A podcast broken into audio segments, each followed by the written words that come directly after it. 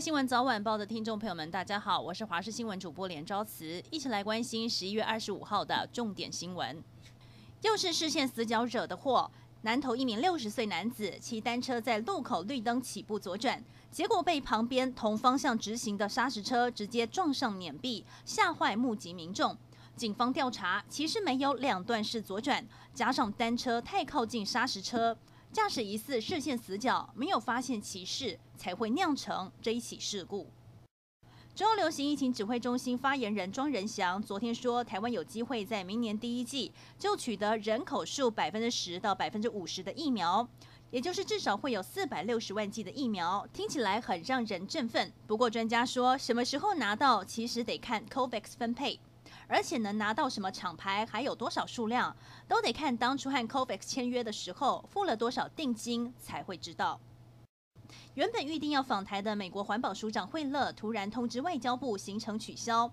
外交部长吴钊燮今天回应，惠勒的行程取消是由美国通知，其他的原因外交部不会多做揣测。不过更让大家好奇的是，先前有个美国贵客来到台湾，待不到三天就搭乘专机离开。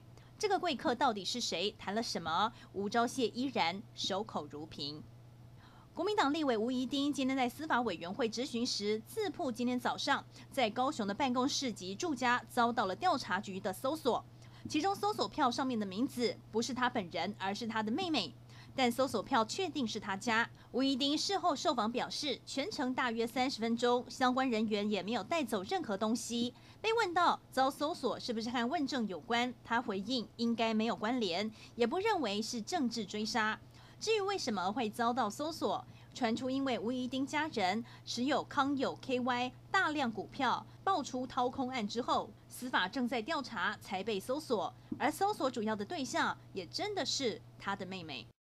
今年梅雨季提早结束，夏季又没有侵台的台风，水库严重缺水。经济部长王美花今天主持中央旱灾应变中心会议，历经不到一个小时的结论，确定嘉南平原停灌，水情严重，所以应变中心也请卫福部提具体做法，节水兼防疫。有关停止灌溉，接下来将会给农民补偿，每公顷预计补助九万三千元。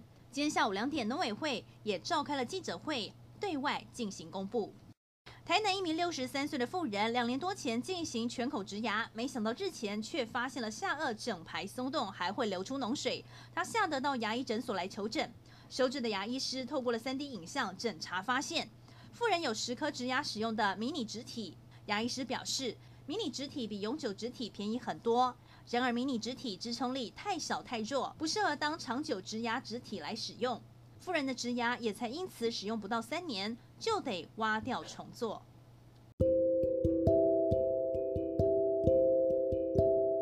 以上就是这一节新闻内容，非常感谢您的收听，我们再会。